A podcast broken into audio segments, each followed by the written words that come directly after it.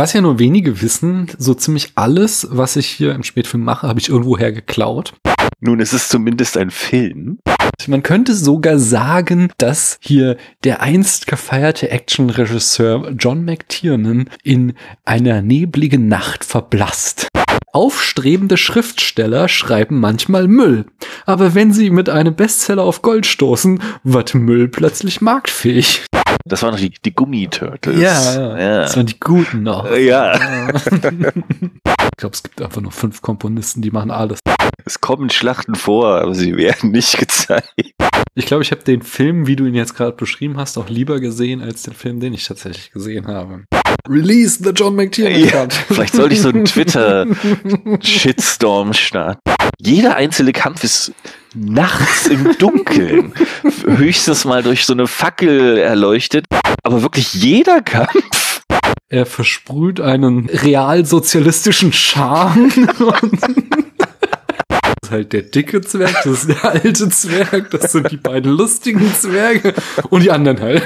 Ja, genau. Da gibt's so zwei, vier, fünf, die kann man noch, äh, kennt man noch und der Rest ist so Füllmaterial. Guck mal, da ist schon wieder der komische Typ, der uns die ganze Zeit stalkt, während hier Hasen rumrennen. Ist doch klar. Ist vollkommen klar. Wie konnte es mir entgehen? Also der hat irgendwie quasi die Götter erzürnt, weil er so ein schlechtes Dorf gebaut hat. Ich werde das nie vergessen, dass du das nur noch Schlammhütte genannt hast.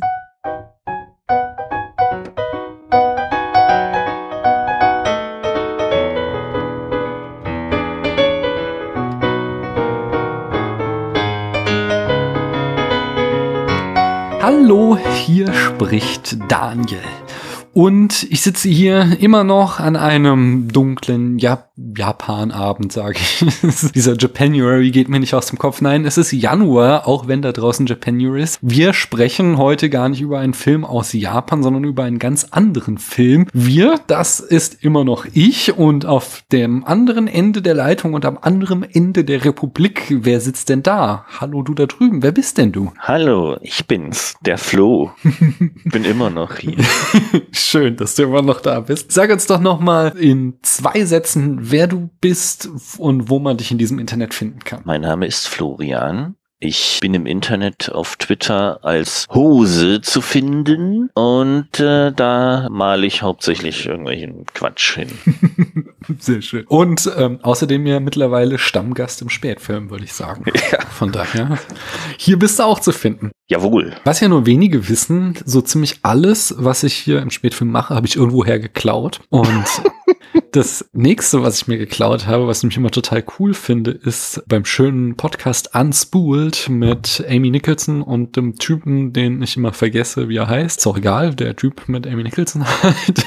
da führen sie den Film immer ein, indem sie ein paar Sachen über das Jahr sagen, aus dem der Film stammt. Und genau das habe ich heute auch mal vorbereitet. Willst du es hören? Na klar. Wir befinden uns im Jahr 1999. Der Satansröhrling ist der Pilz des Jahres.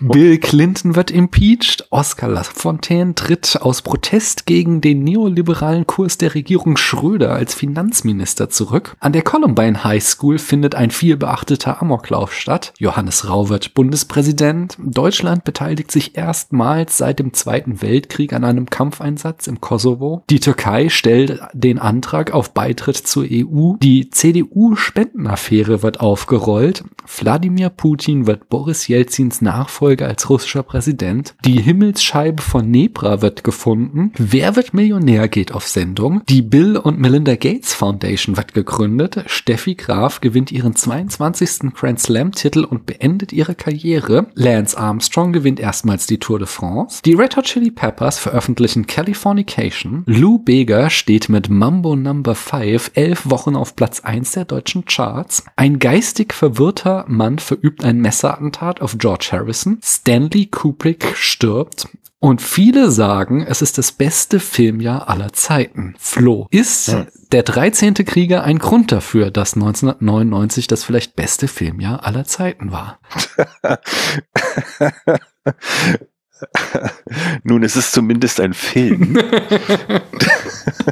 Und damit habe ich schon gesagt, worüber wir heute sprechen. Sagst du es nochmal ausführlich, bitte. Wir sprechen heute über den fantastischen Film oder auch nicht, der 13. Krieger oder auf Englisch The 13th Warrior. Und es kam so, dass ich irgendwann mal auf Twitter, meine ich, über diesen Film gelästert habe, woraufhin du dann wütenden Einspruch erhobst, dass das ja wohl ein ganz großartiger Film sei und dann auch noch diese wunderbare Sprachlernszene von Antonio Banderas hervorhebst, der mhm.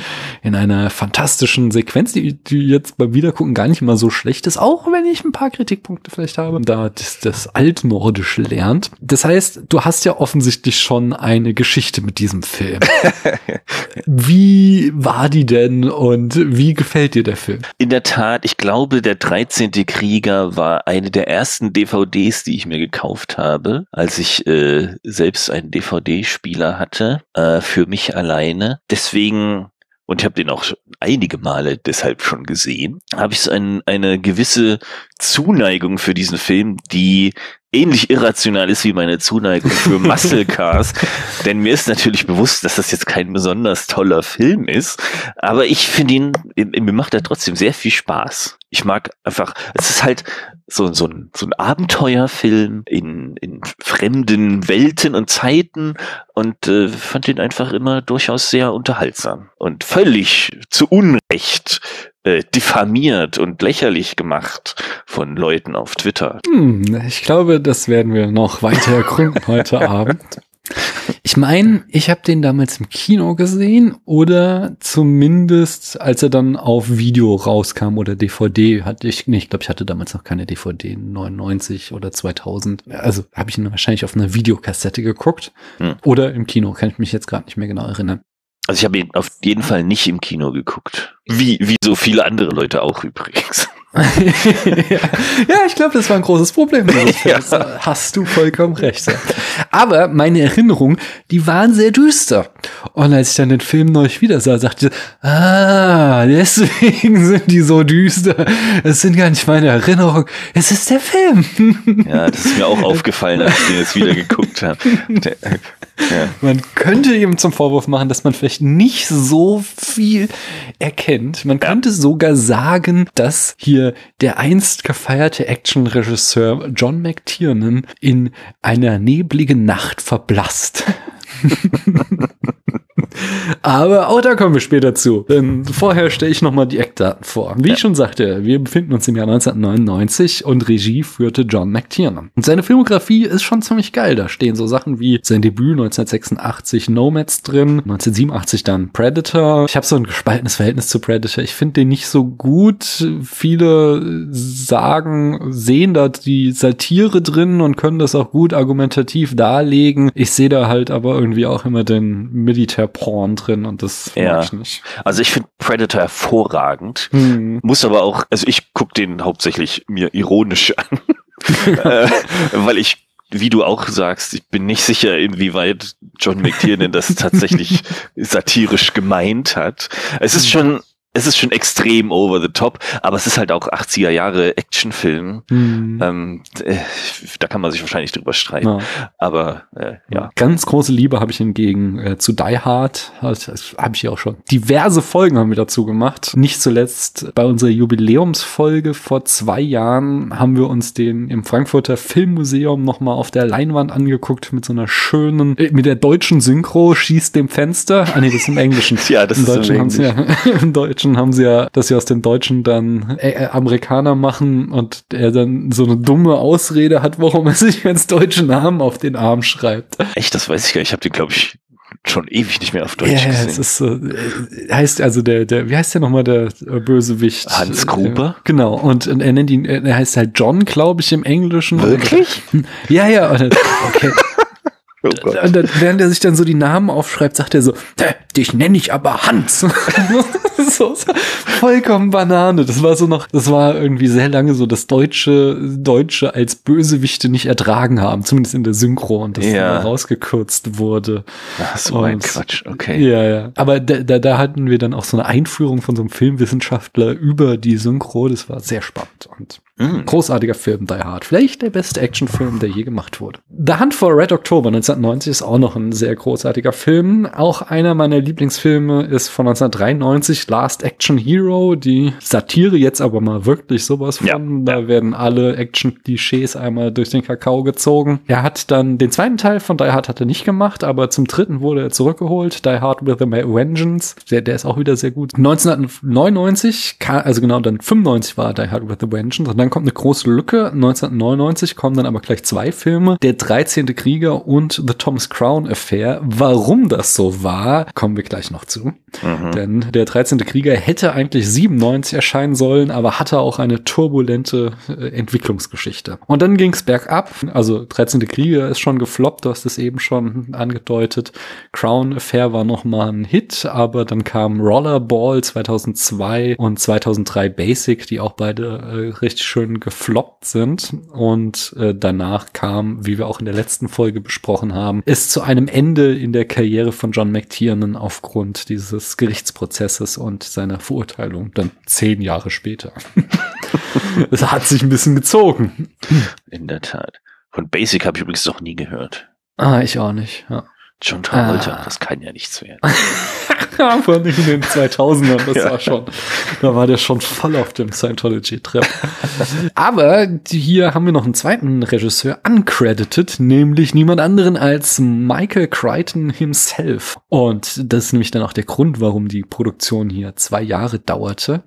Als der Film nämlich 1997 Testvorführungen durchlief, verliefen die so katastrophal, dass das Studio äh, Michael Crichton mit ins Boot holte und er sollte das Ende nochmal neu gestalten. Aber zugleich sicherten sie aus irgendeinem Grund auch noch McTiernan zu, nochmal neue Szenen drehen zu dürfen, was dann zu einem Machtkampf am Set zwischen McTiernan und Crichton ausartete. Ich habe so einen Podcast mir angehört, wo es wirklich so dann gewesen sein musste, dass die Schauspieler auf ein Set gingen, wo dann Crichton mit ihnen Szenen drehte, dann in ein anderes Studio liefen auf ein anderes Set, wo dann Ja. McTiernan mit ihnen Szenen drehte und äh, die beiden Regisseure sich dann immer stritten, wer den Final Cut hat und äh, die Schauspieler einfach nur alle unglaublich genervt waren und keiner hatte mehr Bock auf diesen Film und alle wollten einfach nur noch, dass es endet.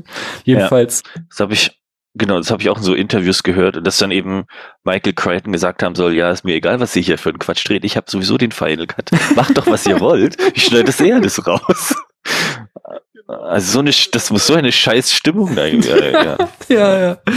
Es war dann wohl auch tatsächlich so, dass Michael Crichton den Film um 45 Minuten kürzte und das Ende komplett umgeschnitten hat und außerdem noch einen neuen Score dem Film verpasste. Aber das Ganze war so irgendwie dann nochmal so katastrophal, dass das Studio auch jeglichen Vertrauen in diesen Film verlor und auch so die komplette Marketingkampagne mehr oder weniger eingestampft hat, inklusive der Premiere, so dass sie den nur noch mal so ganz heimlich in die Kinos brachten und er dann auch zu dem Flop wurde. Da komme ich gleich noch zu. Lass uns erst noch mal die Drehbuchgeschichte anschauen. Wir haben unter anderem den Drehbuchautor William Wisher, also da wurden dann auch noch mal diverse Script-Doktoren drüber geschickt. Der hat aber gemacht, William Wisher Jr. übrigens, hat er für Terminator den ersten Additional Dialogues gedreht. Er hat dann aber das Drehbuch zu Terminator 2 geschrieben, zu Die Hard with a Vengeance. Äh, nee, da war er wieder Script-Doktor ähm, und das Drehbuch zu Judge Dredd hat er geschrieben. Ach, den alten Judge Dredd, ja. Genau. Und äh, der Film basiert eben auf Eaters of the Dead von Michael Crichton. Der Name wurde auch aufgrund dieser Test-Screenings geändert von Eaters of the Dead in äh, The 13th Warrior. Und da habe ich auch so nette Verrisse von diesem Buch gelesen. da habe ich mir zwei rausgeschrieben, äh, die ich sehr schön fand. Der eine war, aufstrebende Schriftsteller schreiben manchmal Müll. Aber wenn sie mit einem Bestseller auf Gold stoßen, wird Müll plötzlich marktfähig. Und das andere fand ich noch besser. Das Eaters of the Dead ist Crichtons kaum verhüllter Versuch, eine Beowulf-Fanfiction zu schreiben. Das stimmt. Aber das, das schreibt er ja auch selber in dem Nachwort davon. Ach so, das hat er da geschrieben. Okay, ja, war das, das, war, das, das war quasi okay. eine quasi eine, eine Bett, eine Herausforderung, eine Challenge von so einem äh, Kumpel, den er hatte. Der, hatte. der hat sich irgendwie aufgeregt, dass Beowulf sei so langweilig, die, die ja. Geschichte. Und da war halt die Challenge, ob er es schafft, irgendwie die Beowulf-Geschichte quasi ein bisschen aufzupimpen und, und äh, spannender zu erzählen. Jetzt kann man sich natürlich streiten, ob er das geschafft hat oder nicht. Aber auf jeden Fall ist das Buch im Prinzip eine Verknüpfung dieser alten Beowulf-Sage, hm. die tatsächlich jetzt nicht besonders aufregend ist. Es ist halt Beowulf, der irgendwelche Monster kloppt und äh, dann ist die Geschichte zu Ende. Und ja. verknüpft mit diesem Manuskript von diesem Ahmed Ibn Fadlan, den es ja wirklich gab und der genau. wirklich irgendwelche Wikinger-Berichte mhm. geschrieben hat. Die zwei Sachen hat er da quasi zu einem Buch zusammen verknubbelt. Genau. Und das war im Prinzip war das so eine Schreibübung. Also wie wahrscheinlich die eine Rezension da gesagt hat, der hat das wahrscheinlich irgendwann, ich weiß gar nicht, in den 60ern oder so geschrieben. Und dann ist man dann später, als er dann bekannt geworden war, hat man wahrscheinlich geguckt, aber was hat er denn noch so geschrieben? Ah, dann mm. bringen wir das halt wieder raus oder so. Also ja. das könnte ich mir zumindest vorstellen. Ja, ja. Die Produktion jedenfalls hatten, haben sowohl John McTiernan als auch Michael Crichton ihren Credit gekriegt, aber auch Ned Dowd und der hat so Filme produziert wie Der letzte Mohikaner, Die drei Musketiere, Wonder Boys, gibt's auch eine Spätfilmfolge zu, King Arthur, die Version von 2004 und Apokalypto, der Mel Gibson Klassiker. Ja. Die Kamera führte Peter Mancis Jr. und der war auch am Start bei Die Hard with a Vengeance, bei Lara Croft Tomb Raider, The Incredible Hulk, dem äh, einzigen Flop des Marvel-Universums, Clash of the Titans und Gods of Egypt. Da haben wir gleich den wow. nächsten Flop. ja. Das wow spricht Bände. Ja. Aber ich meine, sein Talent in fetten Airquotes sieht man auch in diesem Film, möchte ich behaupten. Ja. Ob der Editor viel talentierter war, weiß ich nicht, aber es war John Wright. Und obwohl, ne, das ist zumindest eine alte Nummer. Der hat The Running Man gemacht, der hat Hunt for Red October gemacht, der hat Teenage Mutant Ninja Turtles 2 The Secret of the Ooze gemacht. Oh. Das war der einzige Film, den ich so beim ersten Run zweimal im Kino gesehen habe. auch damals unglaublich begeistert war, wie gut dieser Film ist, dass ja, ich nochmal ja. reingegangen bin. Meine Cousine war auch damals ein Riesenfan von den Turtles und hat sich auch die ganzen Filme angeguckt. Ja, also diese, das waren noch die, die Gummi-Turtles. Ja, ja, das waren die guten noch. Ja. Ach, die müsste ich auch mal wieder schauen. Ich glaube, ich glaube, meine Kinder sind jetzt bereit, dass ich die denen mal zeige. Ich glaube, die lachen sich in Ast bestimmt. Die sind dann entsetzt, was ja. Vater hier wieder für einen komischen alten ja, Scheiß genau. ja, ja. Last Action Hero hatte auch geschnitten Speed, ja, Spätfilm berichtete, aber der ist richtig gut. Also der, der kann eigentlich schon Action schneiden. Ja. Äh, es stirbt langsam jetzt erst recht eben auch. Operation Broken Arrow, auch ein guter Film und den ersten X-Men. Also eigentlich weiß John Wright, wie man Action Also am schneidet. Editor lag's nicht. Naja, aber der Film ist halt auch nicht gut geschnitten. Kommen wir später zu. Nicht, also, aber es ist schlimm. Naja, die Musik. Ähm, da hatten wir tatsächlich so, dass erst äh, Graham Revel die Musik schrieb und dann eben wieder wegen dieser katastrophalen Testvorführung wurde der gekickt und Jerry Goldsmith wurde als Komponist reingeholt und Jerry Goldsmith ist auch einer der ganz großen. Ich glaube, das sage ich in letzter Zeit über jeden Komponist. Ich glaube, es gibt einfach nur fünf Komponisten, ja, die genau. machen alles so, ja. Aber Jerry Goldsmith hat zum Beispiel das Star Trek TNG Theme gemacht und er hat insgesamt 280 Credits in der IMDb, darunter so Sachen wie Planet der Affen, Chinatown, Alien, Rambo, Mulan. Also der kann schon einiges, der kann schon geile Musik schreiben. Und an der Musik lag es jetzt ja auch nicht. Es war jetzt nicht irgendwie herausragend, aber. Ja, die finde ich, äh, die gefällt mir schon gut. Ja, kann ich mitleben. Mm, in der Besetzung haben wir Antonio Banderas als Ahmed Ibn Fadlan. Den kennen wir, sein, sein, sein Durchbruch war Labyrinth der Leidenschaft von Pedro Almodovar, mit dem er auch viel gemacht hat. Desperado von Robert Rodriguez war quasi sein Hollywood-Durchbruch. Dann in Schreck 2 spielt er äh, den gestiefelten Kater, den er dann auch in tausend anderen Spin-offs und Serien und was nicht alles. Also das war, glaube ich, seine Cash-Cow. In dem ganz schrecklichen Die Haut, in der ich wohne von Pedro Almodovar spielt er mit. Und jetzt, wir haben in der letzten Folge drüber gesprochen schon, in Pain and Glory gerade auch von Pedro Almodovar, wo er Oscar nominiert war, weil es auch echt guter Film ist. Wir haben Omar Sharif als Melchizedek. Den kennen wir aus Lawrence von Arabien, Dr. Chivago oder Funny Girl. Und das ist, wird immer so kolportiert, dass Omar Sharif so genervt von diesem Film war und diesen turbulenten Dreharbeiten, dass er deswegen in Rente gegangen ist. Ja, das habe ich auch gelesen. Ja, aber es war halt, und das ist verlächerlich, weil es war halt eine super kurze Rente, weil der nächste Credit ist dann schon 2002 irgendwas und 2003 kommt dann Mr. Ibrahim. Also so, so richtig was mit der Rente war es auch nicht. Ja, er muss halt auch essen. Ja. Ein Haus Kaviar. Na gut, aber also es hat ihn wohl mächtig genervt, der Film, so dass er keinen Bock erstmal hatte. Dabei ist er eigentlich kaum drin. Der hat auch höchstens zwei Drehtage gehabt, bestimmt oder so. Keine Ahnung, aber ist doch schade, dass er nur so kurz drin ist, weil das schon, fand ich schon schön eigentlich am Anfang das. Ja. Naja, wir haben Wladimir Kulic als Buljewief. Ich werde ihn jetzt der einfach halber jetzt immer Biowolf nennen, weil Buljewief kann ich nicht aussprechen. Bulwei. Bull, ja, keine Ahnung. Er wird Bullywief geschrieben. Stimmt. Es ist äh, Biowolf halt einfach. Tatsächlich.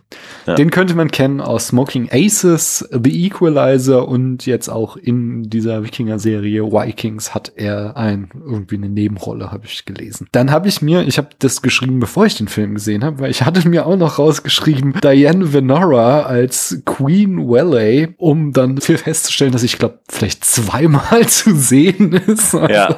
Ist dann doch. Ist das eine bekannte. Schauspielerin? Weil ich hatte, die stand doch, glaube ich, in der Wikipedia direkt nach Antonio Banderas. Ja. Als, und okay, ich kenne Also die hat, die hat bei Heat mitgespielt, bei Romeo und Juliet von Buzz Lerman und bei The Insider auch von äh, Michael Mann. Also die hat da schon äh, einige fette Credits. Also Okay, die kam mir jedenfalls nicht bekannt vor. Ja. Doch, doch, so das Gesicht kannte ich auch schon. Okay. Das- Ich habe halt auch all diese Filme gesehen. Ich, sie ist jetzt nie irgendwie so in Ja, Gene, die habe ich auch aber- gesehen, aber das, äh, das ist jetzt nicht Oh. irgendwie aufgefallen. Aber du hast völlig recht, die spielt im Prinzip keine, keine Rolle. Frauen sind in dem Film quasi nicht. Äh, Das ist, ja, präsent. ja, Na. ja. Außer die Mutter, nicht? Eine ganz entscheidende Rolle. Ja, das Budget, das kriegt man nicht so richtig hundertprozentig raus. Da wird immer gemunkelt irgendwo zwischen 85 und 160 Millionen, was so eine kleine Spanne ist. Aber es wird kolportiert, dass er im Boxoffice 61 Millionen eingespielt hat und es wird außerdem immer kolportiert, dass er 130 Millionen Dollar Verlust gemacht hat und damit zu einem der größten Flops der Filmgeschichte gehört. Und bei diesen 130 Millionen, da ist dann halt immer noch irgendwie Werbebudget drin, was jetzt aber bei dem Film wohl relativ niedrig war, weil sie da schon jedes Vertrauen verloren hatten. Und also wir haben irgendwas in Gesamtkosten soll er halt dann wahrscheinlich so 190, 200 Millionen inklusive Werbung gekostet haben. Dann kann man sich überlegen. Krass, ey. Und das 99, das muss Ja. echt, Ja. das ist schon ganz schön viel Geld. Ja. Und er hatte halt auch noch, also neben diesen, wir bringen ihn so heimlich ins Kino, hatte er halt dann nochmal das zusätzliche Pech, dass er gegen The Sixth Sense äh, antrat. Und Mhm. obwohl The Sixth Sense schon ein paar Wochen vorher in den Kinos war, war der halt in dem Sommer 99 die Sensation. Und es war halt so ein kleiner Film, mit dem niemand gerechnet hatte. Und plötzlich rannten da alle rein, weil das halt von Mund zu Mund Propaganda wurde der halt so zum, zum Straßenfeger, der Film. Und da ist entsprechend der 13. Krieger gegen vollkommen untergegangen. Und wir haben dann das Genre Schlamm und Leder natürlich. Es ist hier die Schlamm und Leder Tage, Wochen im Spätfilm. Aber vielleicht auch Historiendrama oder Schlachtenepos. Aber ja, es sind schon Mm. Schlachten drinne, aber man sieht sie nicht. Ja, ja. Es kommen Schlachten vor, aber sie werden ja. nicht gezeigt. sie versuchen es, sie zu zeigen. Ja. Es gelingt ihnen noch nicht. Naja. Flo, erzähl uns doch mal die Handlung in fünf Sätzen. Okay. Der arabische Dichter Ahmed Ibn Fadlan wird als Botschafter in ferne Gefilde im Norden geschickt also er kommt natürlich aus Arabien, und trifft auf seinem Weg auf eine Gruppe Wikinger. Diese soll einem nordischen König zu Hilfe eilen, der in seinem Land Probleme mit mehr oder weniger mysteriösen Monstern hat. Und aufgrund der Weissagung einer alten Frau muss Ahmed als einer von 13 Kriegern mitkommen. Wird quasi zwangseingezogen. Völkerverständigung folgt und am Ende reiten sie, bis sie sie gefunden haben und töten sie alle. Das fasst es sehr gut zusammen. Ich glaube, ich habe den Film, wie du ihn jetzt gerade beschrieben hast, auch lieber gesehen als den Film, den ich tatsächlich gesehen habe. Wobei, ich, ich stelle ihn jetzt hier gerade als so katastrophal dar in meiner Polemik. Das, ich glaube, das Schlimmste an dem Film ist, dass er eben auch nicht so ein, so ein kompletter Verkehrsunfall ist, wo man Lust hat, irgendwie zu sehen, wie alles schief geht, sondern dass, dass man ihm eben diesen, diese turbulente Entstehungsgeschichte einfach ansieht, weil es gibt immer wieder Phasen, die richtig gut funktionieren und wo die auch echt Spaß machen und dann ja. wird es immer wieder durchbrochen mit Szenen und Sequenzen, wo du denkst, oh nee, was ist das denn jetzt bitte? Ich würde auch unheimlich gerne mal den John McTiernan äh, Cut, Cut, davon sehen. Das wird wahrscheinlich niemals passieren. Nee. Release the John McTiernan ja, Cut. Vielleicht sollte ich so einen Twitter Shitstorm starten.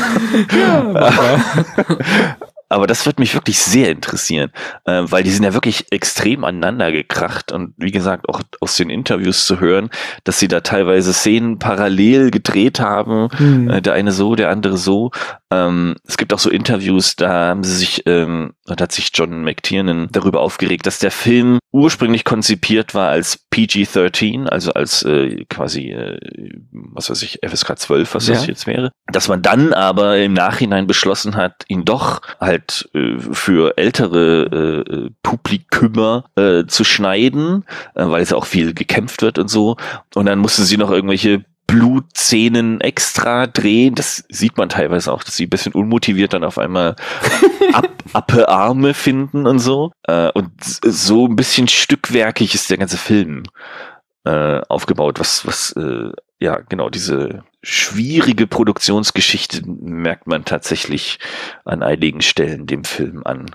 Was schade ist, weil also man, ich finde, in Stellen, nicht in allen leider, sieht man ihm durchaus auch an, dass er ein relativ hohes Budget hatte. Also die Sets und so und die Kostüme mhm. und das Schiff und was weiß ich, die, die, die da haben, das sieht schon alles ganz cool aus. Und dann, wie du aber auch schon gesagt hast, so diese Kämpfe, die ja durchaus da drin vorkommen. Jeder einzelne Kampf ist nachts im Dunkeln, höchstens mal durch so eine Fackel erleuchtet, wo ich mir, das war mir ja gar nicht so bewusst, das ist mir jetzt aufgefallen, als ich den jetzt vor ein paar Tagen nochmal geguckt habe. Das ist wirklich, aber wirklich jeder Kampf. Äh, also auch da ist man heute Besseres gewohnt. Ja, es ist ja, weil die, diese Wendell, die kommen ja immer nur bei Nebel raus, weißt du? ja, aber Nebel ist ja das eine und das ist aber das ist ja trotzdem auch immer dunkel, wenn die rauskommen. Ja. Oder sie kämpfen in einer Höhle, in der es dunkel ist. Also das äh, hätte man wahrscheinlich auch geschickter machen können. Gerade wenn man so viel Geld dafür ausgibt, dann will man das doch auch sehen. Ja. Das äh, hat irgendwie nicht so richtig hingehauen. Ja, in der Tat. Also und dazu kommt dann immer noch, dass das ist ja auch einfach bis auf Antonio Banderas hast du dann eben da zwölf langhaarige Wikinger, die du im Dunkeln nicht mal die Haarfarben unterscheiden kannst. Das Ganze ist eben auch noch total verschnitten. Man, man sieht wirklich irgendwie zusammenhangslose Bilder von langhaarigen Männern, die rumhacken. ja. wird halt auch noch versucht, so ein Geheimnis aus den Bösewichtern zu machen, ob das jetzt Menschen oder Monster sind. So, das heißt, man will die auch nicht zeigen, was dann noch dazu führt, dass du in Meer da einfach da sitzt und total frustriert bist und denkst so, what is happening? Ja, das ja, das stimmt. Also ich habe jetzt den Film jetzt schon mehrfach gesehen und also es wird schon so ein bisschen versucht und das sind wahrscheinlich auch so die Dinge, vielleicht ist das so ein John McTiernan Einfluss. so ein paar von diesen Wikingern, also du hast recht, das ist einfach das sind 13 Männer. Einer davon mhm. sticht heraus, das ist Antonio Banderas. Dann noch ein anderer, der heißt Herger, das ist der, der am Anfang immer äh, übersetzt mit ihm. Der ihn immer Little Brother nennt, oder? Äh, genau, der so ein bisschen ja. der, der kumpelige Wikinger-Typ ist und auch mhm. der neben Antonio Banderas wahrscheinlich der Sympathieträger des Films sein soll. Mhm. Und dann gibt es so ein paar Wikinger, wo, glaube ich, versucht wurde, so ein bisschen so eine Charakterisierung ähm, einzubauen. Es gibt so einen, der ist so ein bisschen so der Späher-Typ und der liest immer Spuren und sitzt auf dem Baum und hält Ausschau und so. Okay, das ist mir schon mal gar nicht aufgefallen, dass es so ein konsistenter. Ja. Ich möchte äh, hervorheben, ja. also ich habe natürlich, eigentlich habe ich nachher noch einen Blog äh, Nitpicking, aber das möchte ich vorziehen. Mein persönlicher Wikinger war der Ire, weil der aus irgendeinem, genau, ja. aus irgendeinem Grund muss halt ein rothaariger äh, Wikinger auch noch Ire sprechen. Also hoffentlich war der Schauspieler halt Ire und versuchte auch nicht ja. irgendwie seinen Akzent zu verstecken, aber dafür, dass er, dass sie halt alle Norweger spielen, ist es äh, sehr strange. Vor allen Dingen, weil halt auch, ähm, also eigentlich dachte ich mir, okay, das passt jetzt. Sie machen ja diese ähm, äh, Sprachtransition, dass man sie am ja. Anfang halt im, im Norwegisch reden hört und dann wechselt das und dann sprechen sie alle Englisch und dann hat halt plötzlich Antonio Banderas den Akzent und dann ist es halt so, das passt ja dann. Er hat ja die Sprache quasi gelernt. Ja. Aber aus irgendeinem Grund versucht dann Beowulf die ganze Zeit sich in so einem norwegischen Akzent als einziger, was, weil er jetzt auch nicht der begnadetste Schauspieler unter der Sonne ist, dazu führt, dass er, obwohl er ja da irgendwie als der große Held auftritt, unglaublich hölzern und steif wirkt. Ich habe an einer Stelle gelesen, er versprüht einen realsozialistischen Charme. Was ich noch besser fand, ist in der letzten Szene, wo er dann tot auf dem Stuhl sitzt, da ja. sieht man eigentlich keinen Unterschied zum Rest des Films. Das ist schon so ein bisschen auch eine sehr merkwürdige Entscheidung, dass der halt irgendwie als der große Held dargestellt wird und wirklich mit Abstand der schlechteste Schauspieler in dieser ganzen Truppe ist. Ja, Du hast völlig recht, das ist auf jeden Fall nicht der beste Schauspieler dieser Truppe. Er ist wahrscheinlich der größte und deswegen ist er der König ah, okay. geworden. Aber der König, also die, die ist ja dieser Chef, dieser Wikinger, Wikinger, er spielt ja auch gar nicht so eine große Rolle. Es ist ja eher ja. das Duo Antonio Banderas und hier Herger, der, der mhm. andere Wikinger. Und die haben halt auch eine quasi die gute Nummer Chemie. zwei. Ja. ja, genau. Die, ja. die funktionieren auch gut zusammen. Aber du hast recht, der, der Anführer der Wikinger ist äh, ja, der ist halt ein großer, blonder Typ mit langen Haaren. Ja. Aber du kannst ja sogar irgendwie so Helden mehr im Hintergrund lassen. Also, weißt du, in, in die Gefährten sind auch die Hobbits. Ja, aber er ist ja gar nicht der Held. Der Held ist doch Ahmed. Ja, ich weiß, aber er ist halt Beowulf. Weißt du, er ist halt, er ist ja dann auch tatsächlich dann der, der am Ende hier die Mutter tötet und er ist der, der dann am Ende den Hauptmann erstickt. Wir so. verfolgen ja die Geschichte aus der Sicht des Protokollanten Ahmed ja, Ibn. Ja, das stimmt. Aber schau dir mal Herr der Ringe an. Da erfolgen wir auch Frodo. Und wir treffen im ersten Teil auf Aragorn und Aragorn Streicher da noch hat genau auch so eine, er ist quasi der Anführer, aber er tritt mehr im Hintergrund. Er hat da nicht die Hauptrolle, sondern wir sind die ganze Zeit eng bei Frodo. Und trotzdem gelingt es Aragorn als interessante und sympathische Figur ja. zu zeichnen und nicht irgendwie als so einen gerade aus dem Eis gehauenen Klotz, der da irgendwie so grob schlechtig sich bewegt bewegt. Vielleicht, wenn Vigo Mortensen den gespielt hätte, äh, hier ja. wäre es vielleicht auch besser geworden. Ja, das recht, der, hat, der verspricht halt auch null Charisma oder ja. irgendeine Form von Leadership. Ja. ja, wie gesagt, er ist halt groß. Ich denke, das war halt das hauptsächliche Casting-Kriterium. Und die wollten ja auch eigentlich, das erzählt er in so einem YouTube-Interview, der Wladimir Kulic, mhm. der war auch nicht die erste Wahl, sondern eigentlich sollte, ach Gott, jetzt fällt mir natürlich der Name wieder nicht ein. Hier, der hat äh, in, in, in dem Marvel-Universum, insbesondere bei den Torfilmen, hat er diesen Professor gespielt. Ist auch so ein schwedischer ja, Schauspieler. Aber ich weiß nicht, wie er heißt. Warte, ich gucke äh, mal nach. Wenn du das machst, kann ich ja mal sagen, ähm, also wie, wie du schon sagtest, die Beziehung zwischen Ahmed und Herger gefällt mir sehr gut. Die haben ja auch immer so Wortgefechte. Also da, da hast du halt tatsächlich so eine Buddy-Beziehung und ähm, dazu kommt ja noch, dass Antonio Banderas ist ja so eine klassische Fish-out-of-water-Geschichte und ja. er ist so unser Agent in dem Film. Er führt uns eben in diese fremde Welt ein und durch seine Augen sehen wir das. Und dann ist es ja ganz typisch auch, dass du kriegt halt dann so äh, seinen Verbündeten in dieser Gruppe zur Seite gestellt und die kommen einfach gut miteinander klar und machen ihre Witze gegenseitig und sowas.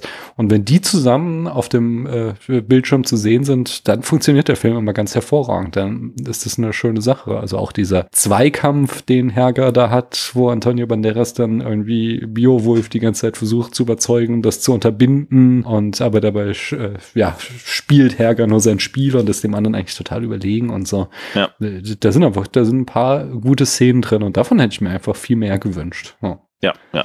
Nee, da hast du, sehe ich äh, genauso.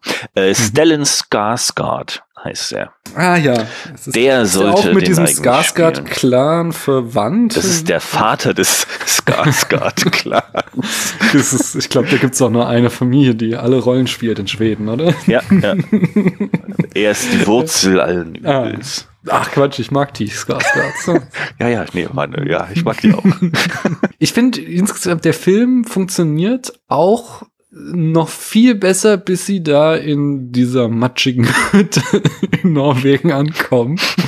Ich mag eigentlich auch diesen kompletten Anfang sehr gerne, wenn wir dann, was ja auch sehr dicht äh, ist an dieser Erzählung von ähm, Ahmed Ibn Fardat, wenn, wenn sie da halt in Russland oder wo das sein soll, an der Wolga eben auf die Wikinger treffen, äh, die Araber, äh, Roma Sharif und Antonio Banderas und dann so dieses erste Kennenlernen, das mag ich sehr, sehr gerne und ich finde es tatsächlich auch schade, dass Roma Sharif zurückgelassen wird. Ich verstehe auch, warum es gemacht wird, weil es dann halt diese Fish out of Water Situation und er ist da so komplett reingeworfen und kennt die Sprache nicht und so. Das ist, macht schon Sinn auch vom Drehbuch, aber ja, diese ersten Szenen mag ich schon auch sehr gerne. Aber auch die Reise und die ganzen, wie sie sich dann gegenseitig aufziehen und so, das finde ich alles schon, schon noch sehr schön. Da funktioniert der Film noch richtig gut.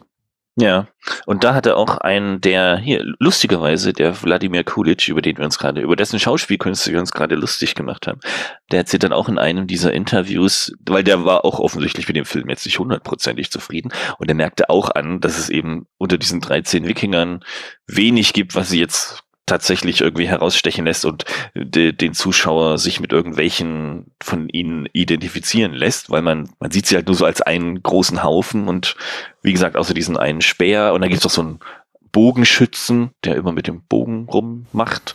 Wer ist Ähm, der mit der Fukuhila? Ja. Den hatte ich mir noch gemerkt. Ah, der mit der Fukuhila, den kenne ich. Den habe ich schon mal gesehen. Das ist, glaube ich, der Speer. Ah, ja. Na gut.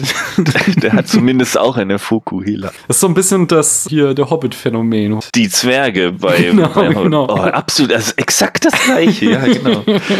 Und, und da gibt's drei Filme und ich kann die nicht auseinanderhalten. Nee, ich merke mit dir mal, das ist halt der dicke Zwerg, das ist der alte Zwerg, das sind die beiden lustigen Zwerge und die anderen halt. Ja, genau. Da gibt's so zwei, vier, fünf, die kann man noch, äh, kennt man noch. Und der Rest ist so Füllmaterial. Und so hier ist, so ist das hier auch. Nur noch nicht mal so gut wie beim Hobbit. Also, oder man guckt halt den Film zehnmal, so wie ich, dann kann man die auch so ein bisschen auseinanderhalten. Und, und der meinte auf jeden Fall, der Coolidge, man hätte diese Schiffsreise, die ja vor allen Dingen zweimal vorkommt, die ist ja ganz am Anfang. Der Film beginnt mit der Reise in einem Schiff, wo sie von dieser Wolga-Siedlung, wo sie sich getroffen haben, dann hoch in den Norden fahren. Diese Reise ist zweimal drin, sogar die Mhm. gleichen Bilder. ähm, Okay. und da hätte man super einfach mit, was weiß ich, so einer Kamerafahrt auf dem Schiff oder einfach ein bisschen mehr Zeit auf dem Schiff verbringen können und äh, da die einzelnen äh, Wikinger ein bisschen genauer vorstellen. Damit eben dann, wenn es anfängt, das große Sterben, damit man dann weiß, ah, die, der ist jetzt gerade gestorben, der Hm. dies und jene besondere Eigenschaft hatte. Das hat man halt nicht und so stirbt dann in der ersten Schlacht, kurz nachdem die ankommen, glaube ich, zwei Wikinger und du hast Hm. überhaupt keine Ahnung, welche jetzt eigentlich fehlen. Also Ja. nicht mal ich, nicht mal ich, ne, der, der wirklich schon oft gesehen hat, könnte dir jetzt hundertprozentig sagen, die zwei sind's. Kommt dann noch dazu, dass die Wendel auch immer die, die Köpfe von ihren Ja, das, Opfern mitnehmen, Richtig. so dass man halt noch nicht mal sieht, wer jetzt Ja. tot ist. das stimmt, das hilft auch nicht. Und dann ist es halt immer auch noch dunkel, wie wir ja auch schon gesagt haben. oh, Ja, also das ist jetzt, äh, ja, das ist nicht ganz so geschicktes Filmmaking. Ja, was ich finde, ein Aspekt, wo man auch sehr gut sieht, wie dieser Film einfach äh, zu einer unmotivierten Masse heruntergeschnitten wurde, ist diese, angedeutet ist schon zu viel gesagt, Liebesgeschichte zwischen Ahmed und dieser Wikingerfrau Olga. Also da gibt es irgendwie drei Szenen, wo immer irgendwie so angedeutet wird, da passiert jetzt noch was. Aber das kommt halt da nie. Und dann am Ende werfen sie sich noch mal so einen Blick zu, der auch so, als wäre was gewesen. Aber es war halt nie da. nee. Also ich vermute, das war da mal irgendwo eine Liebesgeschichte oder sowas, dass das noch irgendwie weiterging, aber das ist wahrscheinlich irgendwie auf dem Boden des Schnittraums gelandet, so dass dann ich mich aber wiederum frage, warum haben sie es nicht komplett rausgenommen? Ja, das habe ich mich da auch, irgendwie- ja. Hast du jetzt irgendwie Szenen, die komplett zusammenhangslos sind? So. Ja, ja, ja, ja. Also das mit den Frauen, das funktioniert in diesem Film überhaupt nicht. Das liegt auch, glaube ich, so ein bisschen, es gibt in dem Buch, da erzählt er auch so ein bisschen von den Wikingerfrauen und die Wikinger werden da als quasi super animalisch äh, beschrieben, auch was so ihre, ihre Körperhygiene angeht und eben auch ihr Umgang Mhm. mit Frauen, aber auch die Frauen selbst. Und äh, der Ahmed hat da auch Sex mit einer der Wikingerinnen, aber das ist auch nur so ein super beiläufiges, so, ach, machen wir jetzt hier am, am Abend der Schlacht äh, nochmal schnell husch husch. so dass die auch, also die spielt dann gar keine Rolle mehr. Die ist tatsächlich nur halt ein im sprichwörtlichen Sinne Sexobjekt, so dass diese, ich weiß nicht, was das sein soll, diese emotionale Ebene, wie man das mal so nennen möchte, die der Film da reinbringt, die gibt es in dem Buch überhaupt gar nicht. Was auch mehr Sinn ergibt, finde ich Hm. als diese, es gibt ja dann die eine Szene, wo er losreitet auf seinem Pferd und sie so in, vielleicht sogar in Zeitlupe steht dann so da und berührt noch so das Pferd, auf dem er davon, hä? ihr, kennt euch doch, was soll das? Ihr kennt euch doch gar nicht. Ja. Ihr habt jetzt nur mal ein bisschen im Stroh rumgevögelt und das ist doch aber auch, da muss man doch nicht, was, also nee, habe ich, äh, verstehe ich auch nicht so richtig. Das ist wahrscheinlich auch so ein, vielleicht kam da auch in den Testvorführungen hier, da muss irgendwie mehr Romantik rein oder so und dann haben sie noch schnell so eine Sehnsuchtsszene, die aber überhaupt keinen Sinn ergibt, Hm. reingemacht. Also du hast recht, das hätte man durchaus weglassen können. Aber das ist auch gar nicht das, warum ich den Film so unterhaltsam finde, sondern das baut tatsächlich eher auf dieser Dynamik zwischen Ahmed und Herger auf, die die miteinander haben und überhaupt diese, ja, diese Fish out of water Geschichte des Arabers bei den Wikingern. Außerdem mag ich einfach Wikinger. Ich finde Wikinger Mhm. einfach interessant und lustig anzuschauen. Ich mag auch diese, diese Szenen, wo Ahmed so ein bisschen quasi den Respekt sich verdient. Die machen sich ja über ihn lustig, über sein kleines, Mhm. winziges Araberpferd, das sie einen Hund nennen. Und äh, dann hüpft er halt so ein bisschen durch die Pampa und schmeißt ihn einen in den Schlamm. Wo haben wir das? Schlamm und Leder? Er, er springt mit seinem Pferd über ein anderes Pferd, auf dem ein Reiter sitzt, der dann so viel Angst hat davor, dass er in den Schlamm fällt. Ja, Genau, das finde ich super. Das gefällt mir hervorragend. Außerdem mag ich diese gigantischen, riesigen Wikingerpferde. Da sieht ja das äh, Araberpferd tatsächlich wie ein Hund daneben aus. Das finde ich sehr unterhaltsam. Ja. Ich fand mehr als jetzt irgendwie den Film wirklich zu sehen, fand ich eigentlich äh, spannend, mir so zu überlegen, wofür das alles steht oder was so erzählt wird, weil die Themen, die der Film verhandelt, die sind, da steckt schon so einiges drin, was ich ganz nice fand. Also zum einen großer, du sagst vorhin schon Völkerverständigung oder ich würde Ja. interkulturelle Kommunikation nennen, ist so ein sehr großes Thema in diesem Film Ja. wo wir halt einfach verschiedene Kulturen haben, die miteinander versuchen zu kommunizieren und uns, äh, also das in zweierlei Hinsicht, ähm, erstmal natürlich die Araber mit den Wikingern und dann im weitesten Sinne auch nochmal irgendwie die Wikinger und die Wendel, also da findet jetzt nicht unbedingt äh, Kommunikationsversuche statt, aber sie verstehen einander offensichtlich nicht, oder zumindest die Wikinger verstehen die Wendel nicht und mystifizieren sie deswegen so.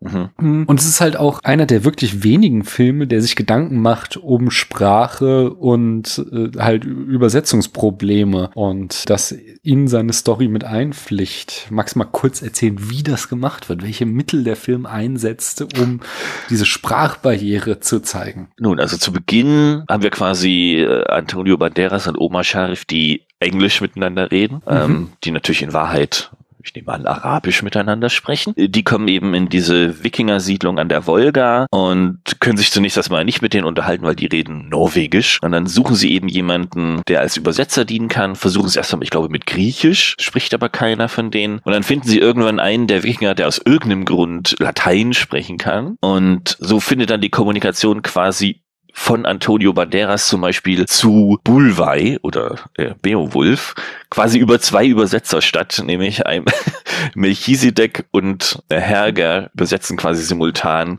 das, was die beiden sich äh, zu sagen haben. Und wie du aber schon sagst, irgendwann muss äh, Omar Sharif zurückbleiben, weil er, das heißt ja nicht 14 Krieger, sondern 13 Krieger. und dann geht quasi Antonio Banderas auf die lange Reise mit seinen zwölf Wikingerfreunden hoch in den Norden, irgendwo hin. Und auf dieser Reise zumindest interpretiere ich es so, äh, machen sie halt abends immer mal Pause am Lagerfeuer und während dieser Zeit beobachtet er und belauscht er eben die Wikinger, wie sie sich miteinander unterhalten. Er ist ja auch Dichter, er hat also einen gewissen Hang zur Sprache. Und so lernt er dann über diese, über diese Reisezeit hinweg äh, die, die Sprache der Wikinger und kann sich dann eben für uns auf Englisch, für die Wikinger dann eben auf vermutlich Norwegisch oder was auch immer man als Wikinger so spricht, mit denen unterhalten. Was auch nochmal wieder so ein Punkt ist, wo er sozusagen ihren Respekt äh, verdient. Er ist jetzt nicht der tollste Kämpfer, aber zumindest sprachlich begabt und äh, das hilft natürlich auch dann bei der weiteren Verständigung, wenn man die gleiche Sprache spricht. Was wir mit den Wendol ja zum Beispiel nicht machen. Ich finde äh, diese Sequenz zugleich äh, faszinierend als auch unglaublich panne. ich finde es einerseits sehr gut gemacht, wie dieses, die sprechen Norwegisch ja. und nach und nach äh, schleichen sich immer mehr englische Worte ja, genau. in das ja. Norwegisch hinein und dann, bis es dann irgendwann sie komplett Nor äh, Englisch sprechen. Auf der anderen Seite, mein Studium ist jetzt schon eine Weile her. Du machst es ja eher beruflich, aber ich glaube nicht, dass man Sprachen lernen kann, indem man sie sich nur da sitzt und anhört und nie auch nur versucht, ein Wort zu äußern. Denn als er das erste Mal den Mund aufmacht, kann er natürlich schon ganze Sätze sprechen ja. und ist schon in der Lage, da Beleidigungen auszutauschen, was ja auch schon sehr hohes Sprachniveau ist. Also das. Ja, in der Tat erfordert das ein, eine gewisse Suspension of Disbelief. ja. Von daher. Aber, aber wie gesagt, das ist schon so ein Bonuspunkt, dass sie es überhaupt angesprochen haben und dann halt auch noch irgendwie Filme schön gelöst haben, wie man. Genau, es ist ja auch einfach nur ein, ein, ein Mittel, damit die eben den Film nicht die ganze Zeit jemanden übersetzen lassen müssen. Äh, so ist es zum Beispiel in dem Buch, da gibt es sowas nicht. Da hat er die ganze Zeit den Übersetzer dabei und passiert alles quasi, er hört alles sozusagen aus zweiter Hand. Was ich auch noch schön finde dann in diesem äh, Übersetzungsproblem Geschichte ist diese, äh, dass sein Name ja Ahmed äh, Ibn Fadlan ist und sein ganzer Name ist dann eben Ahmed Ibn Fadlan Ibn al-Babas Ibn Rashid Ibn Hamad und Ibn bedeutet Sohn von, erklärt er uns auch. Das heißt, er kann halt seine Ahnenreihe hier sechs Generationen zurückvollziehen ja. und äh, sagt das. Aber die äh, Wikinger verstehen halt immer nur Ibn und nennen ihn dann entsprechend auch Ibn. Ja. Und das finde ich halt ganz, ganz toll, weil das so eine filmische Umsetzung des Übersetzungsproblems von Willett von Ormond Quine ist. Ich weiß nicht, ob du das kennst. Äh, nein. So ein, er hatte so ein Gedankenexperiment von so einem Sprachforscher, der irgendwie ein indigenes Volk besucht und dieses Volk sagt immer, wenn, ich glaube, ein Hase zu sehen ist, have a guy. Und woraufhin der Sprachforscher schließt, dass Haverguy das Wort für ähm, Hase ist mm. und ne Gavagai ist das berühmte Wort. Quine äh, philosophiert dann so, dass äh, oder theoretisiert, dass das halt ein grundsätzliches Problem von Übersetzung ist, weil das Wort könnte ja auch heißen, guck mal, da ist schon wieder der komische Typ, der uns die ganze Zeit stalkt, während hier Hasen rumrennen.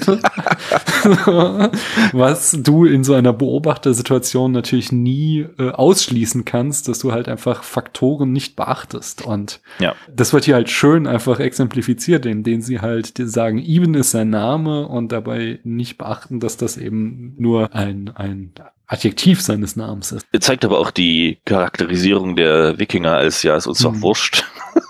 Wir, wir nennen dich einfach Iben.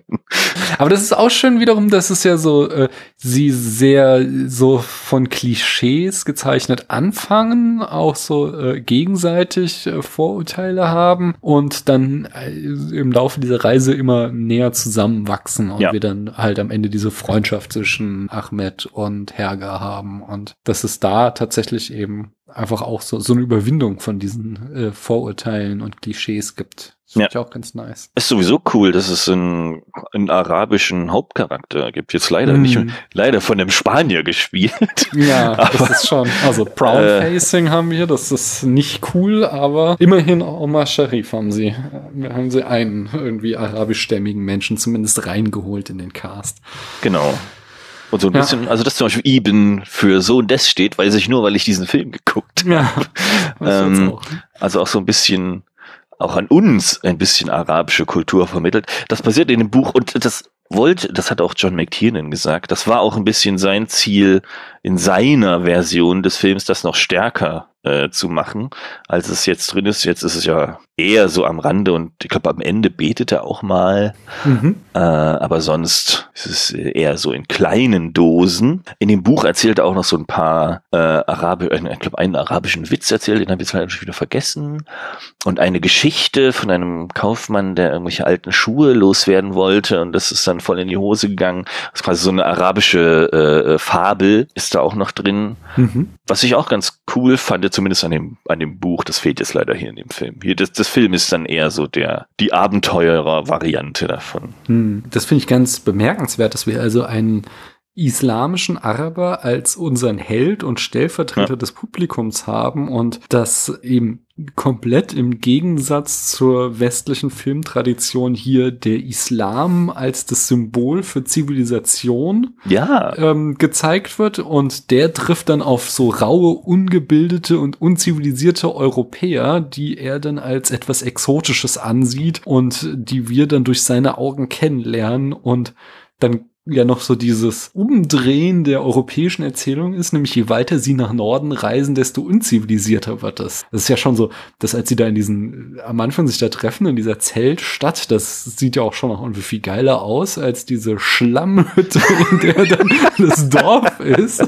Und dann kommst du eben zu diesen Höhlenwändel, die da mit ihren Totenschädeln noch rumhausen. Also buchstäblich, je weiter es nach Norden geht, desto unzivilisierter sind die Menschen während hier entsprechend der Araber als äh, das helle Licht der Aufklärung uns gezeigt ja. wird. Das ist schon ziemlich cool. Da gibt's auch die fantastische Szene, auch am Anfang, wo die äh, Wikinger morgens aufstehen und sich waschen in einer, ja. in einer Holzschüssel aus Wasser und jeder in die gleiche Schüssel rotzt und sich seine, seinen Mund darin wäscht und seine Barthaare reinhängt. Und dann kommt so die Schüssel, kommt die Schüssel zu Ahmed und der schiebt sie so angewidert von sich. Das Recht. sehr lustig. Ja, ja, natürlich.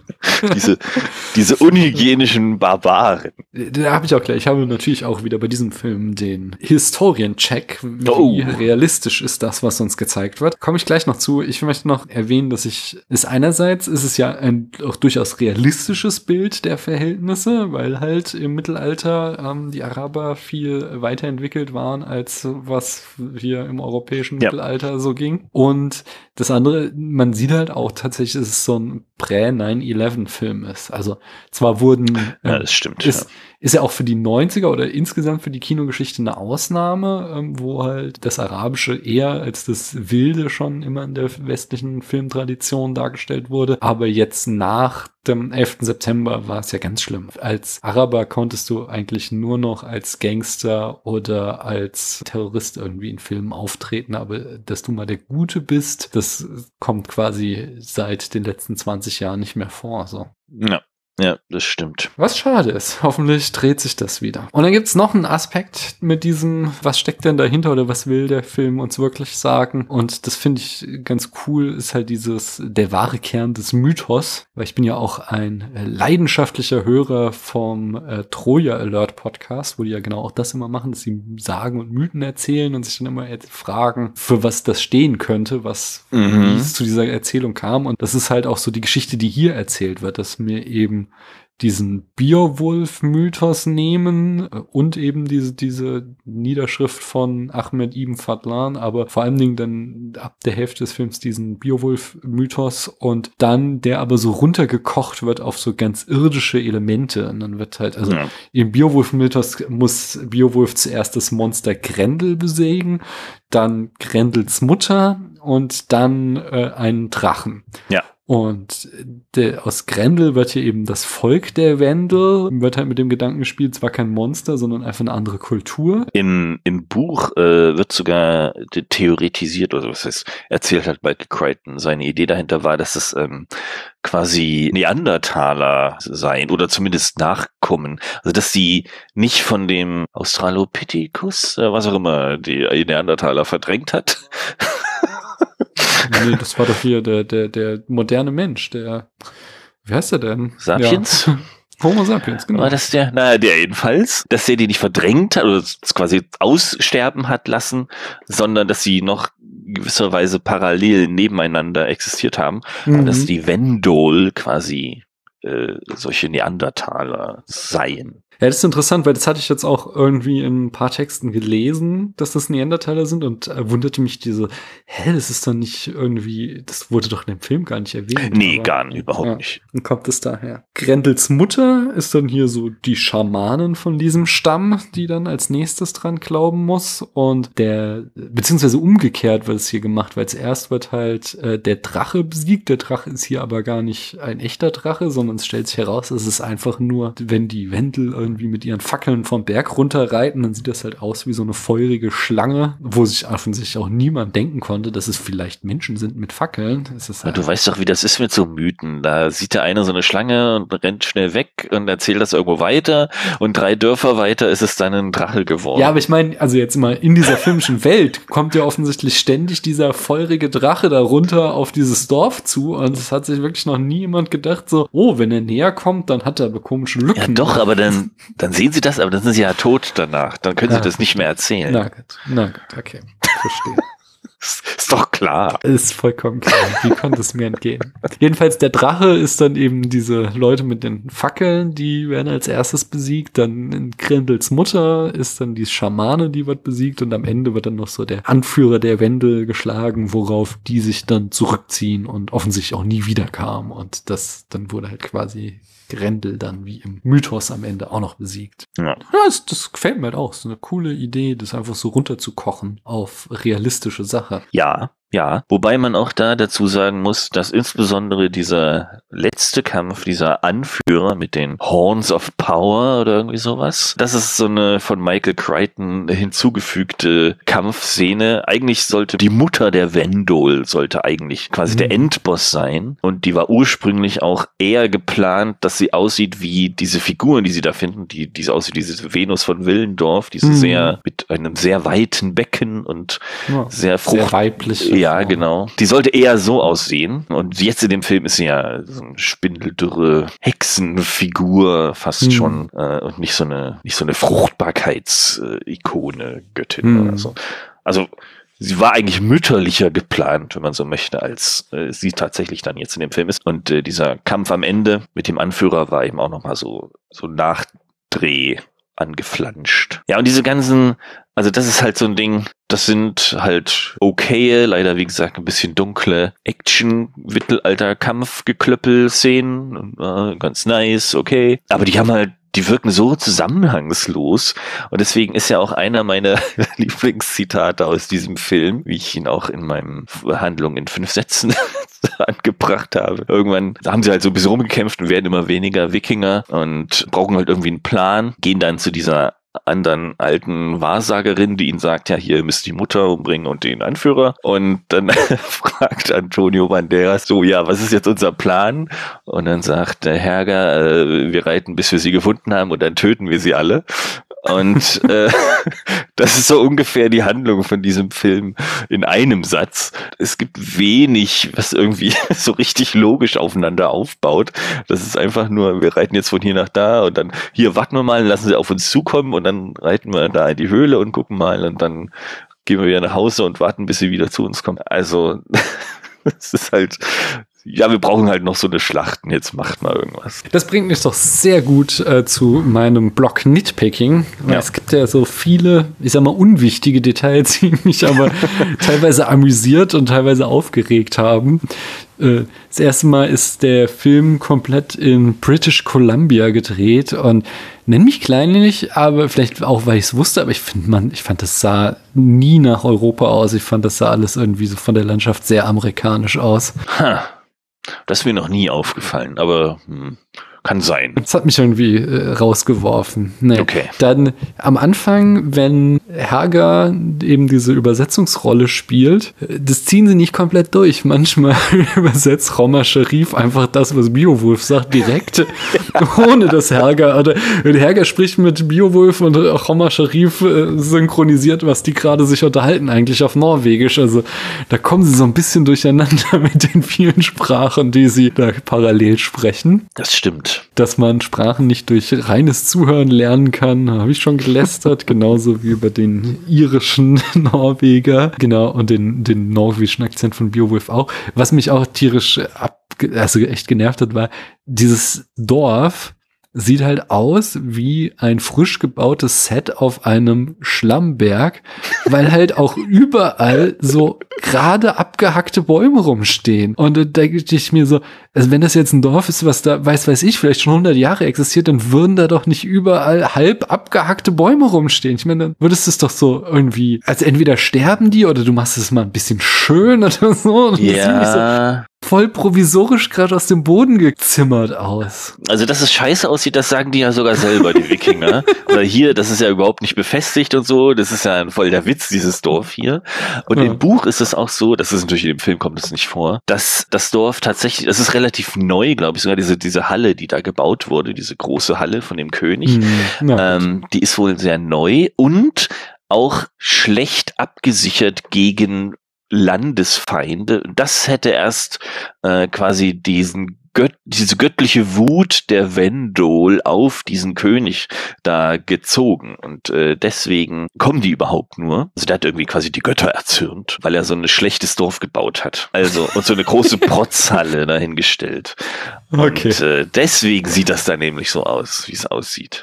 Das ist Nun alles gut. in Universe erklärbar. Jedenfalls auch sehr unglaubwürdig fand ich die Zoom-Augen, die sie haben, weil wir haben mehrfach in diesem Film die Szene, dass wir so eine matschig braune Totale, übrigens im Sinne von Schlamm und Leder, da hat er für einiges zu bieten. Oh ja, Schlamm. Es Aber regnet viel. Sehen, genau, wir sehen so eine Totale von der Landschaft, die so matschig braun ist und irgendjemand macht und steigt dann auf irgendwas drauf, guckt hin und dann kriegen wir so einen Zoom und dann sehen wir so ein Kind oder so, was da so lange rennt und das, Das stimmt. Ah, das ist irgendwie, so funktionieren Augen nicht.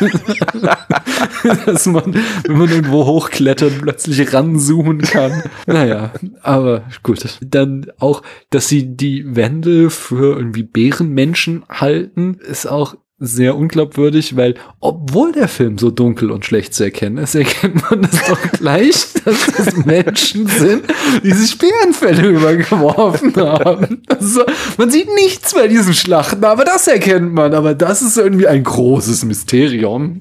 Ja, das stimmt. Das kommt, es wird ja auch später aufgelöst, aber es hätte natürlich durchaus schon in der ersten Schlacht äh, aufgelöst werden können und nicht erst in der, was weiß ich, dritten oder so. Naja, dann ein bisschen irgendwie rausgecheatet fand ich die Szene, wie Ahmed Met trinkt. Weil irgendwie nach der Schlacht kriegt er so Met angeboten. Er Ja. Also, naja, er trinkt keinen Alkohol und zitiert halt irgendwie den Koran, dass er kein aus Weizen oder Trauben gekeltertes Getränk tr- zu sich nehmen darf. Und der Wikinger lacht dann so, ist aus Honig und dann ist okay. Ja, ja. Das gibt's in dem Buch auch. Und da habe ich mich gefragt, steht das wirklich im Koran? Ich kenne den Koran jetzt nicht.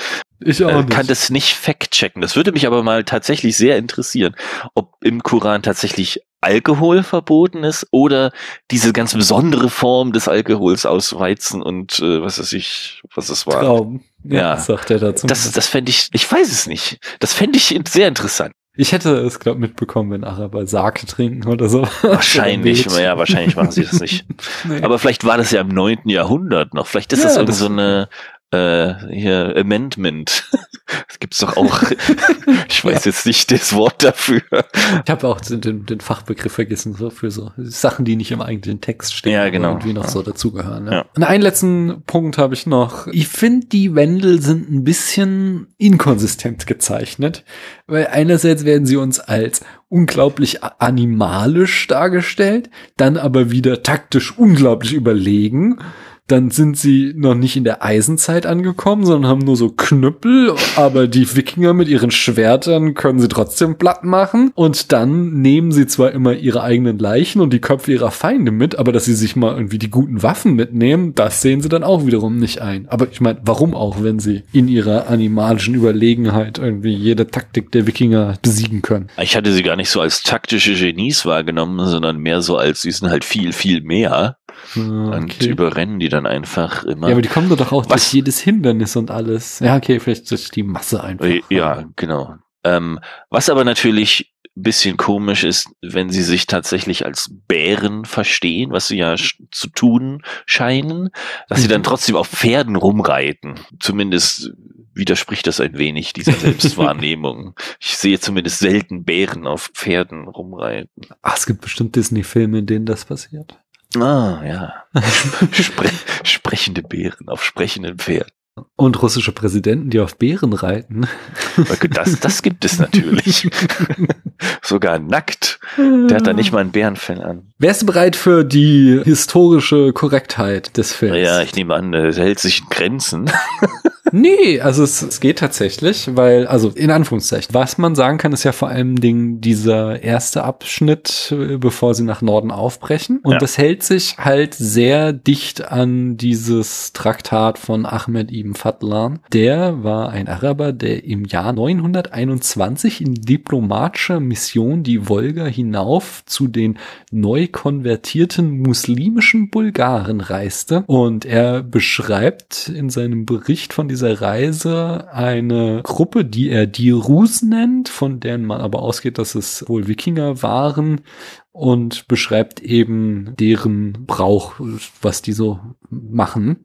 Ja. Und zum Beispiel dieses Begräbnisritual, was wir da sehen, ist davon übernommen. Das beschreibt er sehr ausführlich und das wird auch, ich habe jetzt so in Vorbereitung auf den Film auch mal ein bisschen in diese Serie Vikings reingeguckt, die ich nie gesehen habe. Hm. Aber da wird es sogar äh, auch direkt übernommen, noch ausführlicher dargestellt, dieses Beerdigungsritual. er beschreibt es so, dass es zehn Tage andauerte, der Tote wurde begraben, dann wurde ein Boot gebaut, spezielle Kleidung wurde, wurde für den Toten angefertigt und Met gebraut. Ein Sklavenmädchen meldete sich freiwillig zum Sterben, um den toten Mann zu begleiten. Dann wurde der Tote wieder ausgegraben und angezogen. Mehrere Tiere wurden in zwei Hälften geschnitten und in das Boot mit dem Körper gelegt. Das Sklavenmädchen wurde über eine Struktur wie einen Türrahmen gehalten, während sie beschrieb, was sie sah. Dann betrank sie sich mit Met und äh, sechs Männer brachten sie in ein Zelt, hatten Sex mit ihr, während andere draußen standen und mit ihren Schilden gegeneinander schlugen und so Lärm machen. Dann erwürgte ein Mann das Mädchen. Nee, zwei Männer erwürgten sie.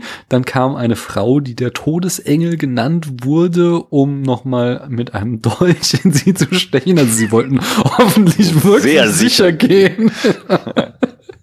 Dann wurde ihr Körper neben den toten Mann gelegt. Der engste männliche Verwandte, jetzt wird's richtig geil, zog sich nackt aus, ging rückwärts auf das Boot zu, wobei er eine Fackel trug und seinen Anus mit der Hand bedeckte.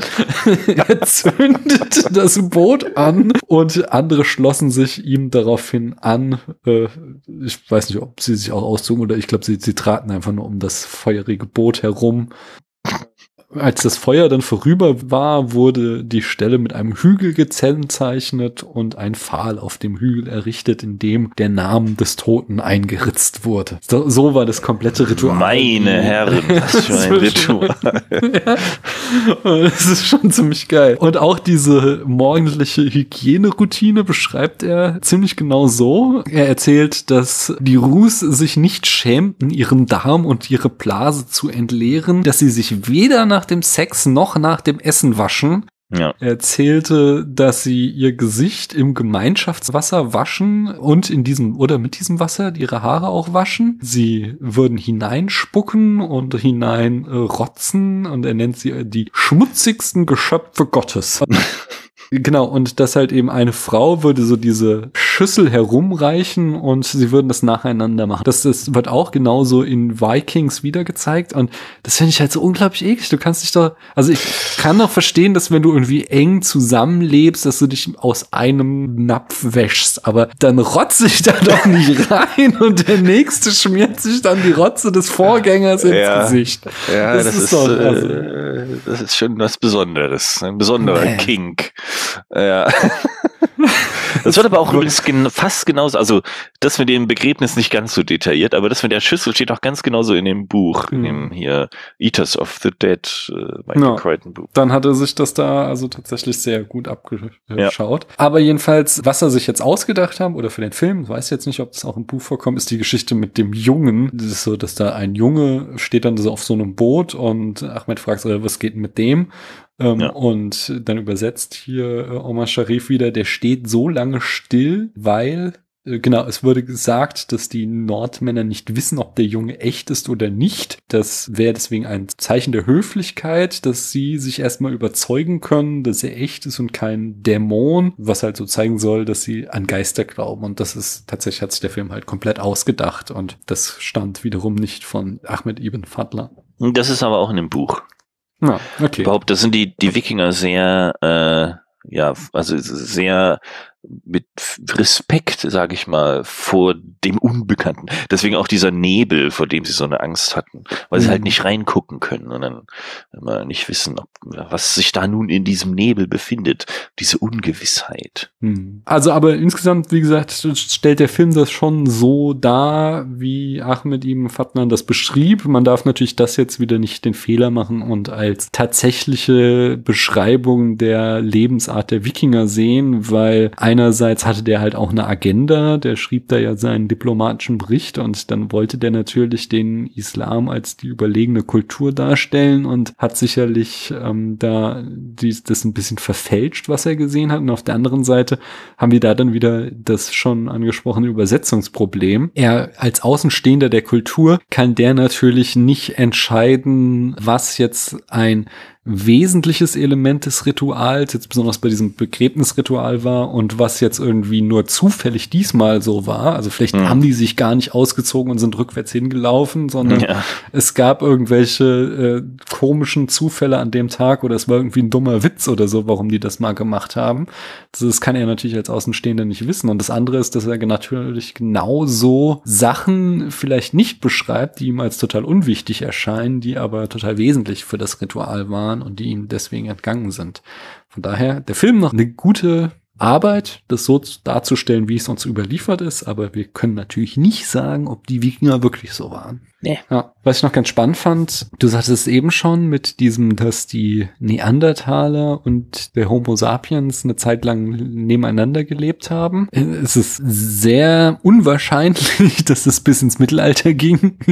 da hätten wir Quellen gefunden, Wahrscheinlich, ja. so neuere irgendwie Studien ergeben schon, dass es wohl eine Zeit lang so war, dass die äh, parallel gelebt haben. Also zeitlang sind dann schon auch irgendwie mehrere tausend Jahre oder sowas. Ja. Und dass es da offensichtlich schon so nebeneinander existieren gibt. Und da habe ich sogar mal so eine sehr umstrittene Theorie gehört, dass unsere Idee von Werwölfen und Vampiren daher käme. Uh, weil tatsächlich äh, Neandertaler Jagd auf Homo sapiens gemacht hätten und dadurch dann eben so äh, quasi ins kulturelle Gedächtnis so Geschichten von äh, menschenartigen Monstern, die Menschen fressen oder beißen oder eingelaufen ist Mm. und äh, sich so quasi ins kollektive Gedächtnis eingeprägt hätte. Aber da, weder kann man sowas beweisen, noch ist es, glaube ich, äh, in irgendeiner Form auch nur eine halbwegs anerkannte Theorie, sondern mehr so eine spinnerte ja These, die ja. mal irgendjemand rausgehauen hat. Ja. Wäre dann schon sehr alt, diese Ja. ganzen Geschichten. Ja, gut, irgendwo stimmt. muss es ja herkommen, aber naja. Gibt halt auch nichts Schriftliches, was man da irgendwie oder sonst irgendeiner Weise nachvollziehen Ja. könnte. Weil so, so, so Mytheme zumindest hast du ja tatsächlich immer auch so in so ganz, ganz alten Mythen, also Sachen wie, dass es immer irgendwie eine Schlange gibt, die auch oft irgendwie verführbar Ja. ist Ja. und dieses äh, Wiedergeburtsding von Jesus und so, dass das auch in extrem vielen Mythen vorkommt und all solche Geschichten, also dass da offensichtlich Geschichtselemente aus noch viel älteren Kulturen äh, an uns übermittelt sind, die wir alle schon längst, längst vergessen haben. Sowas kann man durchaus nachweisen, weil sich sowas halt in vielen verschiedenen Kulturen, in Mythen wiederfindet, wo man sagen kann, okay, vielleicht gibt es da noch mal einen älteren Kern, auf den Ja. es irgendwie zurückgeht. Ja, ja. Hast du sonst noch irgendwas Inhaltliches? Ich überlege gerade. Ich wollte noch was erzählen, äh, was auch so ein bisschen eher mit dem Buch, aber auch so ein bisschen mit dem Film zusammenhängt. Was mir so gefallen hat, ist, dass Ja. es wie so ein, so ein Reisebericht geschrieben ist. Das fand ich Mhm. irgendwie ganz reizvoll. Also, das ganz klar ist, dass das, wie du auch schon sagtest, nur aus der Sicht von unserem Erzähler geschrieben ist. Und das hat, das fand ich irgendwie ganz spannend. Und dass er eben auch selbst gar nicht so sehr Motor oder Antrieb der Handlung ist, sondern eher so ein Bystander. Das ist in dem Buch Mhm. noch stärker als in dem Film, sondern tatsächlich einfach nur so ein Beobachter, der uns erzählt, was er da so gesehen und, und erlebt hat. Das fand ich eigentlich ganz cool. Mhm. Ja. Ja, wie gesagt, insgesamt ist mir schon klar, dass es kein toller Film ist, aber mir macht er trotzdem sehr viel Spaß. Hm.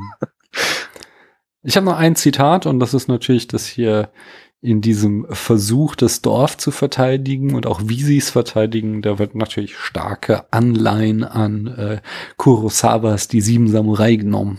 Hm, ja, stimmt. Wird sich sehr stark drauf bezogen. Ja, aber dann lass uns ihn doch mal bewerten auf einer Skala von 1 bis 100. Bei den Rotten Tomatoes hat er 33 Prozent, also Oh. 33 Punkte. Das finde ich schon sehr hart. Das ist hart, ja. Das ist ja schon total verriss und da habe ich ja schon gesagt, so nee, es gibt auch schöne Sachen. Äh, welche Punktzahl würde er von dir bekommen? Na, ich würde sagen 65. Hm. Ja, das ist so eine. Ich gehe ein bisschen weiter runter, weil sich so für mich weitgehend die positiven und negativen Aspekte die Waage halten. Also ich mag den ganzen Anfang, ich mag die Freundschaft zwischen Ahmed und Herger, ich mag diese, diese ganzen Themen, die da drin verhandelt werden. Ich mag aber nicht eigentlich fast alles, was geschieht, sobald sie in dieser Schlammhütte ankommen. Und Ich werde das nie vergessen, dass das nur noch Schlammhütte. es ist halt auch. Das ist tatsächlich ta- auch so, der Film, ich glaube, ich würde dem auch positiver gegenüberstehen, wenn es einfach eine schönere Kulisse wäre. Es ist einfach Ja. nur so ein Hügel, wo alle bis zu den Knien im Schlamm rumlaufen, wo alles grau-braun ist. Und es, es gibt halt nichts Schönes. Es es ist, ich frage mich überhaupt, warum die da bleiben. Warum ist das nicht so, oh fuck off, wir sind Monster. Das ist ein scheiß Schlammhügel. Lass uns gehen. Lass uns drei Meter weitergehen und da hinten, wo es schön ist, nochmal was bauen. Das ist Nee. wie die, wie, wie diese zwei Typen in äh, Monty Python and the Holy Grail, die so Schlamm auf auf einen Berg Schlamm stapeln. So klingt das jetzt bei dir. Ja, es Okay, aber ich gebe zu, es ist jetzt nicht Edoras aus Herr der Ringe, aber so schlimm finde ich es nun auch nicht. Doch, ist schon- schon echt hässlich. Naja, Okay, die Schlammhütte. die Action ist nicht gut und Ja, äh, das stimmt. dass ich die Wikinger nicht auseinanderhalten kann und Beowulf mit seinem äh, wie realsozialistischem Charme ist auch nicht unbedingt die Krone der Schöpfung. Von daher, ich, äh, ich gehe auf 56 Punkte runter. Und da wird er schon tief unten bei uns in den Charts landen, aber nur, weil wir so gute Filme mal besprechen. Es ist Ja. aber, wie gesagt, es ist auch kein Totalausfall. Man kann den sich schon mal angucken. Ja. Ja, man muss ihn sich zehnmal angucken, damit man die Wikinger so ein bisschen auseinanderhalten kann. Ich weiß nicht, ob man das muss, aber Ja gut, muss man wahrscheinlich man, man kann es vielleicht. Vielleicht. Aber Flo, das hat mir mal wieder sehr, sehr, sehr viel Spaß gemacht. Vielleicht kommen wir ja wieder zusammen. Es gibt ja draußen noch den ein oder anderen Schlamm- und Lederfilm. Ja, wenn du mal wieder einen schlechten Film besprechen willst, sag Bescheid. Wir können auch in andere Genres reinstoßen und mal was Nettes, Schönes, was irgendwie auf festem Untergrund und in Trockenheit spielt und Farben hat, besprechen. Aber nimm, Die Zuhörerinnen und Zuhörer, die können ja auch da rausgehen und unsere Folge über Ladybird hören. Da haben wir ja was ganz Nettes Ja, ja. besprochen, was Ganz ohne Schlammhütten. Ja, genau. Ja, das stimmt. Schön. Aber wie gesagt, du bist auf jeden Fall hier wieder eingeladen und ich habe das Gefühl, wir kommen da auch bestimmt wieder zusammen. Ähm, ja, sag noch einmal, wo man dich findet, wenn sie jetzt hören, können sie sich ja nicht. Äh, Großer Shame on you, aber lesen und zeichnen sehen können sie dich. www.twitter.com slash Hose. H-O-H-S-E. Ja, sehr schön. Und ich danke euch wie immer, dass ihr bis hierhin zugehört habt und nächste Woche geht's hier weiter. Tschüss. Tschüss.